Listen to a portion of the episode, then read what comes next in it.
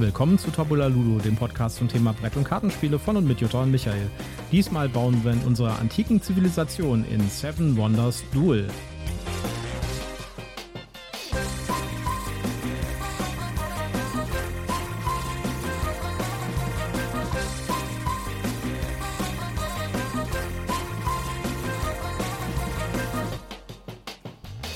Willkommen zurück bei Tabula Ludo und mit mir an meinem Rezensionstisch heute wieder meine wunderschöne, wunderbare Partnerin Jutta. Ja, hallo. Und mir gegenüber sitzt mein gut aussehender Partner Michael. Schön, Ja. dass ihr wieder dabei seid. Heute haben wir Seven Wonder Duel gespielt. Das habe ich schon ganz lange Jutta hinterhergetragen und ich hatte das immer dabei, mal da und als wir dahin gefahren sind, aber es kam dann tatsächlich nie auf den Tisch und heute haben wir es tatsächlich geschafft und haben Seven Wonder Duel ausprobiert mit den beiden ersten Erweiterungen, nämlich äh, Pantheon, Pantheon und, und Agora. Agora. Genau. Ja, Ähm, bevor wir in die Thematik einsteigen, hier mein obligatorischer Werbehinweis. Wir sind nicht gesponsert, wir haben kein Rezensionsexemplar. Wir nennen Marken und Produkte und wir haben Links in unseren Shownotes. Daher sagen wir prophylaktisch, dies ist alles Werbung aus Überzeugung. Seven Wonder Duel, da geht es um Zivilisationsbau. Und da haben wir erstmal einen Text vorbereitet. Genau. Wie immer. Wie eigentlich immer. In Seven Wonders Duel stehen sich zwei Spieler direkt gegenüber. Zwei Zivilis Zivilisationen auf dem Weg an die Spitze. Ähnlich wie im großen Bruder Seven Wonders entwickelt ihr eure Zivilisation über drei Zeitalter hinweg. Ihr errichtet Gebäude und Weltwunder, verstärkt eure Armeen und macht wissenschaftliche Entdeckungen. Dabei ist Seven Wonders Duel schneller und noch taktischer ausgelegt. Eine gemeinsame Kartenauslage und direkte Konfrontation entscheiden in diesem Spiel für zwei über Sieg und Niederlage. Ja, das ist ein Zivilisationsbauspiel. Das heißt, man baut Gebäude, man baut äh, Forschung oder man erforscht Dinge, man ähm, baut Weltwunder. Das ist eins der Schlüsselelemente von dem Spiel. Ja, Man verstärkt seine Armee. genau. Und das Ganze funktioniert per Karte ja, oder per Karten. Und das ist auch so der, der, der, Kern von dem Ganzen. Das äh, ist eine Zwei-Spieler-Version eines größeren Spiels, nämlich dem Seven Wonder, das ja auch äh, Spiel des Jahres gewonnen hat. Und die Idee war halt, weil man Seven Wonder, das Original Seven Wonder kann man nicht mit zwei Leuten spielen, das ist ein Draft-Spiel, da muss man mit drei Leuten spielen, dass man da irgendwann gesagt hat, okay, wir machen mal ein Zwei-Spieler-Spiel daraus. Und ich finde, und das jetzt schon mal als Vorab, ich finde das Dual-Version für die zwei Spieler besser als das Original Seven Wonders. Ja? Da kann ich jetzt nichts zu sagen, weil das Original habe ich ja nie gespielt bis jetzt. Insofern kann ich nur über das Duell sprechen. Was macht man in Seven Wonders? Man hat drei Zeitalter, die man spielt. Ja, und in jedem Zeitalter gibt es Karten, eine Kartenauslage. Die wird sehr innovativ ausgelegt. Äh, Das ist quasi so eine Art Grid. Die äh, besteht aus, ähm, ich glaube, ungefähr 20 Karten, würde ich sagen. Ja. Und die legt man in einer bestimmten Form aus. Und zwar äh, liegen die Karten so teilweise übereinander, sodass nur bestimmte Karten immer zugänglich sind, nämlich die, die freigelegt wurden sozusagen. Also die, auf denen keine anderen Karten mehr teilweise drauf liegen. Ja, man hat dann zum Beispiel so eine Pyramidenform, aufsteigend, also nach oben hin äh, schmaler werdend oder nach unten hin schmaler werden. Genau. Man hat äh, Quadrate, die gelegt werden. Aber wichtig ist immer, welche Karten sind gerade frei abnehmbar, ohne dass andere Karten auf ihnen drauf liegen. Der Trick bei dieser Auslage ist noch, dass bestimmte Karten verdeckt liegen und bestimmte Karten offen liegen. Das heißt, auch von den Karten, die noch nicht zugänglich sind, kann man schon ungefähr sehen, worauf das hinausläuft und was es dann in zwei, drei, vier Runden zu, äh, dann zu holen gibt. Aber eben nicht von allen. Nicht von allen, genau. So, und äh, jetzt ähm, die, die Spielrunde ist relativ einfach. Ja, man, äh, es gibt halt äh, Ressourcen, es gibt ähm, Lehm, es gibt Holz, es gibt Stein und dann gibt es noch Handelswaren, das sind dann äh, Papyrus, Papyrus und und, Glas. Glas, genau. Und äh, für, die, für das Gebäude bauen braucht man diese Handelswaren oder Geld und oder Geld. Ja. Und es gibt natürlich auch äh, kostenlose Gebäude, die kosten halt nichts, ja, die kann man sich einfach nehmen. Weil Und die- sonst würde man ja feststecken. und in jeder Runde nimmt sich halt ein Spieler eine Karte aus der Auslage und macht damit was. Und die kann er dann halt entweder in seine Stadt einbauen, dann muss er halt die Ressourcen bezahlen, ja. Oder er benutzt sie, um ein Weltwunder zu bauen. Die Weltwunderkarten werden am Anfang auch gedraftet, die hat vier Stück. Und die Weltwunder haben auch Baukosten, ja, die muss man dann auch bezahlen. Und äh, haben aber einen extrem guten äh, Effekt, den man dann bekommt, wenn man das Weltwunder gebaut hat. Also beispielsweise Siegpunkte oder man bekommt Militärmacht oder sowas, ja. Oder man bekommt zusätzliche Ressourcen. Genau. Oder man darf einfach direkt nochmal. Ja, Und so baut man nach und nach seine Stadt. Es gibt dann auch so einen, äh, so einen Mechanismus, äh, wenn man ein bestimmtes Gebäude hat, dann ist dann so ein Symbol drauf. Dann darf man ein Folgegebäude umsonst bauen, muss also nicht die Ressourcen für ausgeben. Also zum Beispiel die Buchbinderei, wenn man die hat, kann man die Bibliothek umsonst bauen. Beispielsweise ja. sowas. Ja, und äh, dann, damit baut man halt seine Stadt aus. Entweder man geht auf Forschung, dann ähm, versucht man die Forschungssymbole zu sammeln, die mit auf den Forschungskarten drauf sind. Also auf der Universität ist dann ein Forschungssymbol drauf und da gibt es, äh, ich glaube, sechs verschiedene. Wenn man alle sechs hat, hat man das Spiel gewonnen. Das ist aber nicht so einfach, ja, weil es gibt halt sechs verschiedene. Und es gibt von jedem zwei Ausführungen. Das heißt, wenn man Pärchen bildet, kann man auch noch was gewinnen. Genau, wenn man zwei gleiche Forschungssymbole hat, bekommt man äh, noch so einen Forschungsmarker. Die werden auch per Zufall ausgelegt auf dem gemeinsamen Tableau. Dann äh, kann man die Militärmacht äh, steigern. Also man kann äh, über Militärgebäude kann man seine Militärmacht steigern und dann geht das in so einem Tauzieh-Modus, äh, geht so eine, so eine Militärstatusfigur in die eine oder andere Richtung, gibt es dann auch mal Siegpunkte. Und wenn man das ganz, das Ende der Leiste erreicht hat beim Gegner, also wenn man den Gegner quasi komplett äh, überrannt, überrag, na, überrannt nicht, sondern überragt in der Militärmacht, hat man auch das Spiel gewonnen. Ja, und ansonsten geht es um, geht's um Siegpunkte. Siegpunkte gibt es halt auf äh, bestimmten Karten, Siegpunkte gibt es auch auf den Weltwundern, äh, es gibt auch auf den, auf den Forschungsplättchen Siegpunkte und die kann man halt auch sammeln, indem man Gebäude baut. Auch für drei Münzen gibt es jeweils einen Siegpunkt. Genau. Ist ein sehr leichtgewichtiges Spiel, finde ich. Ja, das kann man einfach so locker flockig runterspielen. Man guckt sich irgendwie an, oh, dann baue ich mal hier die Papyrus-Manufaktur, ja, und mh, hm, den Steinbruch könnte ich vielleicht bauen. Dann wird irgendwie das Kaufen von Ressourcen günstiger. Wenn ich irgendwie Ressourcen mir fehlen, kann ich die von der Bank kaufen. Das kostet dann eine bestimmte Anzahl von Geld. Also man hat so in dem Spiel so ein bisschen alles drin. Man hat so ein Tableau, das man baut, ja, seine Stadt mit den verschiedenen ähm, Gebäuden dann, die mir irgendwelche Bonis geben. Dann muss ich mit meinem Geld haushalten. Ja. Ich muss also irgendwie gucken, habe ich immer genug Geld, habe ich genug Geld, damit ich vielleicht die Karte im übernächsten Zug, die dann wahrscheinlich freigelegt ist, bekomme. Dann ähm, ein wichtiger Aspekt ist, der strategische Aspekt bei, dem Auf, bei, der, bei der Auslage. Äh, man will halt möglichst nicht dem Gegner die guten Karten freilegen. Ja? ja? Also man, man muss ein bisschen darauf achten, dass man irgendwie strategisch so die Karten wegnimmt, sodass der Gegner die guten Karten freilegt und man selbst die dann nehmen kann oder zumindest die man selbst für gut hält. Man ja. kann natürlich, wenn man so überhaupt gar nicht weiß, was man tun soll, auch einfach eine Karte nehmen und die abwerfen und dann einfach Geld dafür nehmen. Genau, also das ist so ein Ausweg. Ja, also wenn man gar nichts mehr machen kann und auch keine Ressourcen und kein Geld mehr hat, oder keine Ressourcen hat und kein Geld, äh, die irgendwie passen, dann kann man eine Karte einfach aus der Auslage ablegen, bekommt dafür Geld. Also ich finde, wir haben zuerst die Grundversion gespielt ohne Erweiterung. Mhm. Fand ich extrem gut. Ja. Fand ich also wirklich äh, sehr, sehr rund designt und ausbalanciert. Wir waren auch relativ nah zusammen am Ende mit den Punktzahlen, ja. Also, und zwar im 70er-Bereich, irgendwie so 75 oder so, und wir waren irgendwie vier oder fünf Punkte auseinander. Äh, das ist ein wirklich schönes Spiel das wirklich, also es gibt manchmal so, ein, so, so, so, Fälle, wo ich irgendwie so ein Spiel spiele und denke so, hm, da passt irgendwie schon alles irgendwie zusammen. Das ist schon echt ganz schön rund abgerundet, ja. Das ist schon nett irgendwie. Das ist alles sehr, sehr äh, äh, geschmeidig, sag ich jetzt mal. Ja. ja?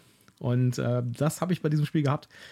Also, es ist auch eine coole Idee mit dieser, mit dieser, mit dieser Auslage. Als ich zum ersten Mal gehört habe, dass es ein Seven Wonders für zwei Spieler geben soll, ich habe gedacht, wie soll das funktionieren? Ja, mhm. Das ist jetzt schon Jahre her, das ist ja schon ein bisschen älter, das Spiel bei Seven Wonders muss man halt draften. Das heißt, man bekommt diese Gebäudekarten auf die Hand, eine bestimmte Anzahl, sucht sich eine aus oder sucht sich, glaube ich, zwei aus oder so und gibt die restliche Hand dann an seinen nächsten Spieler weiter.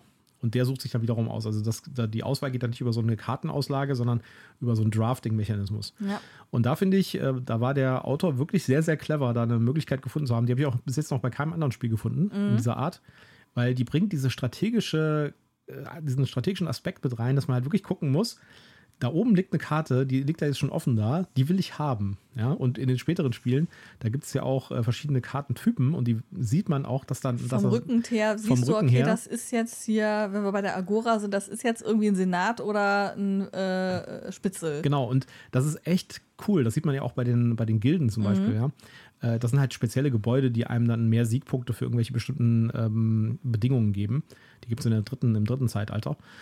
Äh, am Anfang habe ich gedacht, wieso sind die Karten nicht alle, warum haben die eigentlich alle die gleichen Rückseiten, sodass man nicht sehen kann, was das ist. Aber das ist gerade der, der, Trick, Trick dabei. dabei ja? Ja. Du siehst halt, oh, da kommt ein Politiker oder da kommt ein, äh, eine Gilde die würde ich gerne haben. Ich weiß nicht, was für eine Gilde es ist, aber ich glaube, die ist gut, also nehme ich die.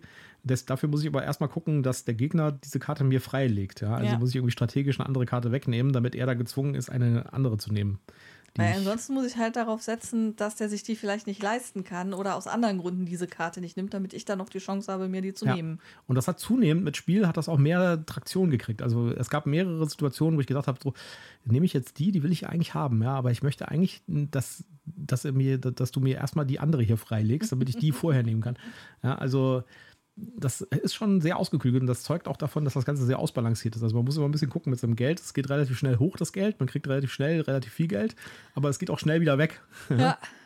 Und äh, dann ist der ganze Spaß wieder vorbei und man kann sich irgendwie die letzte, das letzte Ressourcending nicht leisten, das man irgendwie noch braucht, um seinen Weltwunder zu bauen. Ja, Also, das ist nämlich auch noch ein Clou. Wenn man jetzt in seiner Stadt äh, eine Ressource nicht selber herstellt, kann man sich die vom Markt kaufen.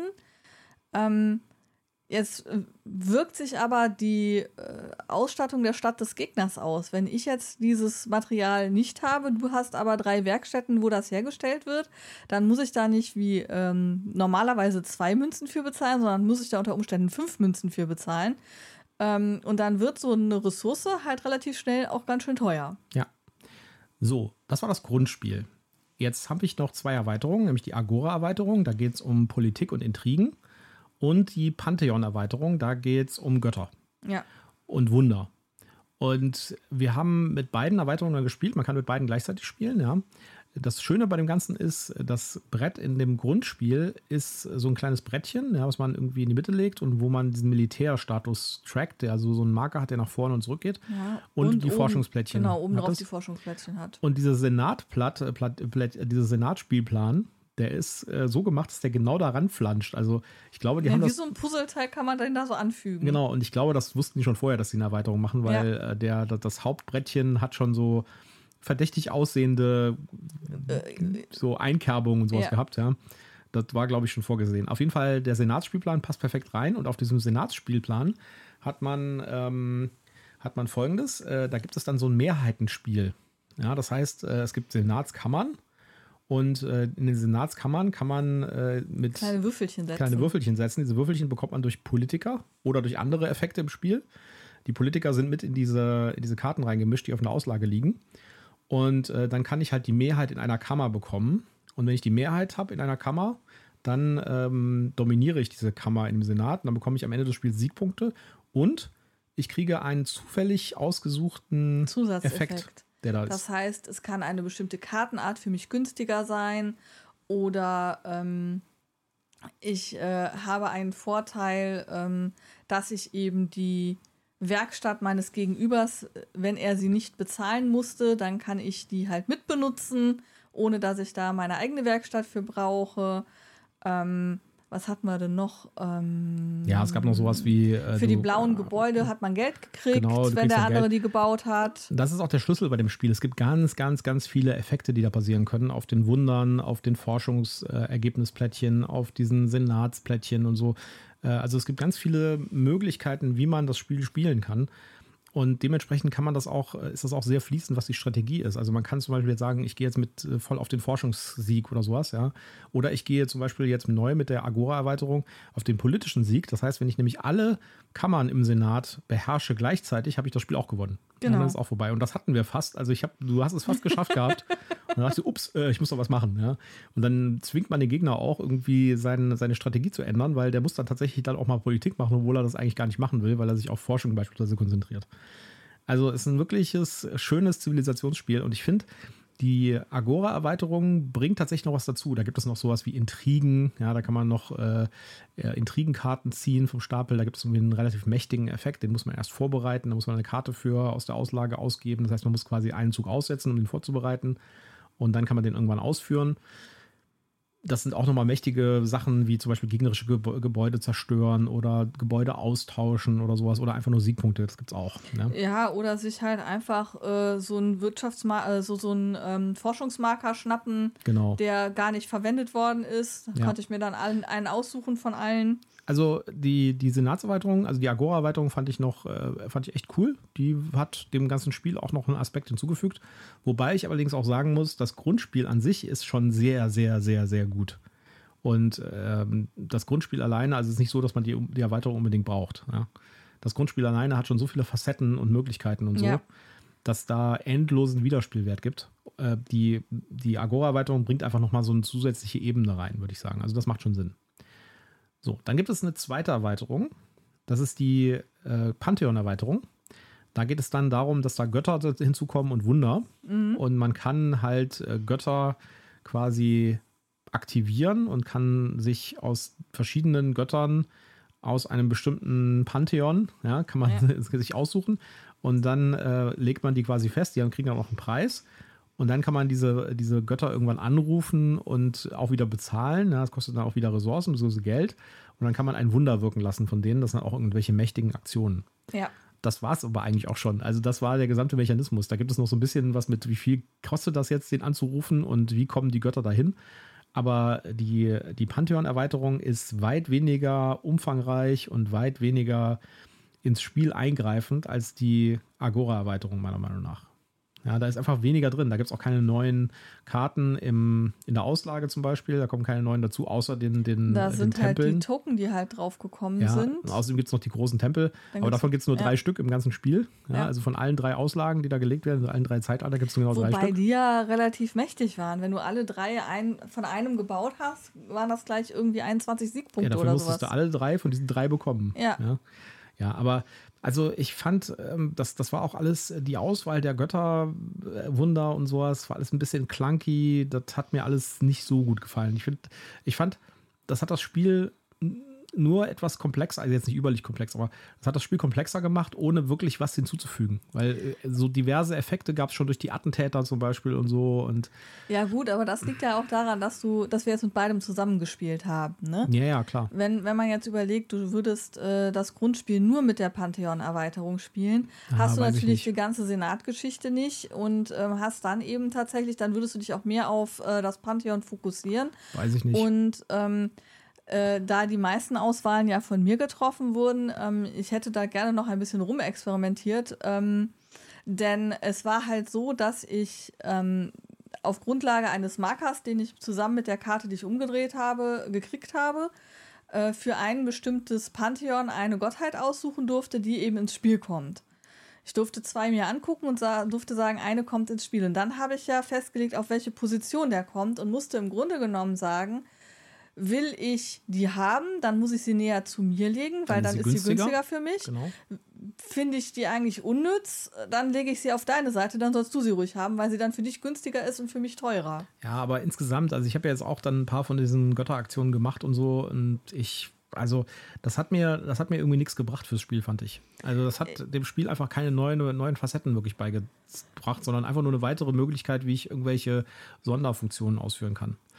Ja, das war das, was ich meine. Mit dem Senat zusammen hast du keine neuen äh, Facetten gekriegt, weil die Effekte, die du über die, das Pantheon gekriegt hast, hast du auch über die ähm, Intrigen vom Senat bekommen. Also eben dieses, ich kann hier eine Forschungsmöppel nehmen, ich kann hier Dinge beeinflussen, ähm, ich kann dir Karten wegnehmen, ich kann ein Wunder umsonst bauen oder dir eins kaputt machen. Das waren ja die Infekte, die mir das Pantheon gegeben haben, die ich aber genauso gut auch über die Intrige gekriegt habe. Ja. Deswegen war das nicht mehr so wertvoll. Ja, aber also äh, insgesamt, also ich fand die, die Pantheon-Erweiterung einfach clunky, muss ich sagen. Das war mir einfach zu komisch irgendwie. Die Anleitung war auch nicht gut geschrieben, fand ich. Das, ähm, also das war mir alles irgendwie im Gegensatz zu den anderen, äh, zum Grundspiel und zu dem Agora, war, hat mir da einfach dieser, dieser Geschmeidigkeitsfaktor gefehlt. Es hat mir einfach irgendwie keinen Spaß gemacht. Also ich würde, glaube ich, nicht mehr mit der Pantheon-Erweiterung spielen. Das fand ich nicht so doll. Okay. Also ich, das hat mir einfach nichts gebracht. Auch beim Grundspiel hast du Sonderfunktionen über die Forschungsplättchen, die ausgewählt werden. Ja. Also ich weiß nicht. Also ich, mein Fazit ist, wenn ihr euch das kaufen wollt, dann holt euch das Grundspiel, spielt erstmal das Grundspiel und wenn ihr dann irgendwie ein bisschen mehr Komplexität haben wollt und ein bisschen mehr noch Dynamik, dann holt euch diese Agora-Erweiterung. Aber die Pantheon-Erweiterung würde ich mir, glaube ich, nicht mehr kaufen, weil die bringt mir nichts. Also meine Aussage ähm, wäre auch, das Grundspiel reicht erstmal, um jede Menge Spielspaß zu haben. Ja, und zwar wirklich richtig guten Spielspaß. Ja. Ähm, wenn ihr eben mehr Komplexität wollt, würde ich auch ähm, durchaus sagen, ähm, eher die Agora-Erweiterung als die Pantheon-Erweiterung, aber vielleicht, ich, also ich könnte mir vorstellen, dass die Agora-Erweiterung, die bringt schon nochmal deutlich mehr Komplexität rein. Die Pantheon-Erweiterung ist halt ein bisschen smoother von der Komplexität her, weil bei der Agora-Erweiterung hast du einerseits diese Senatgeschichte mit dem Ge- Gleichgewicht, das du schaffen musst, oder diesen Stimmen, die du äh, dir am Senat sammeln musst. Und du hast die Intrigen. Das heißt, du hast mehrschichtig Themen hinzugenommen, während du beim Pantheon halt wirklich nur diese neuen Götter hast.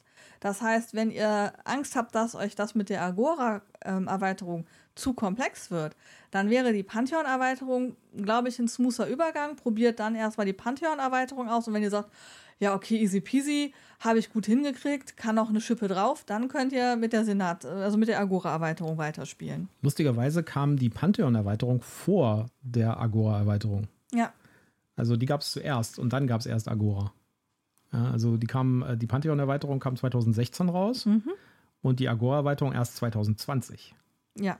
Ja. Dann kommen wir jetzt mal zu den Zahlen, Daten, Fakten. Bei den, ja, sage ich auch gleich noch was zu den, Erwei zu den Erweiterungen, aber mach mal.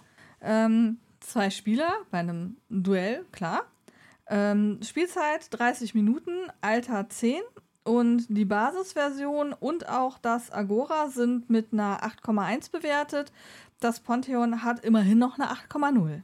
Ja, genau. Also das Pantheon ist ein bisschen schlechter bewertet.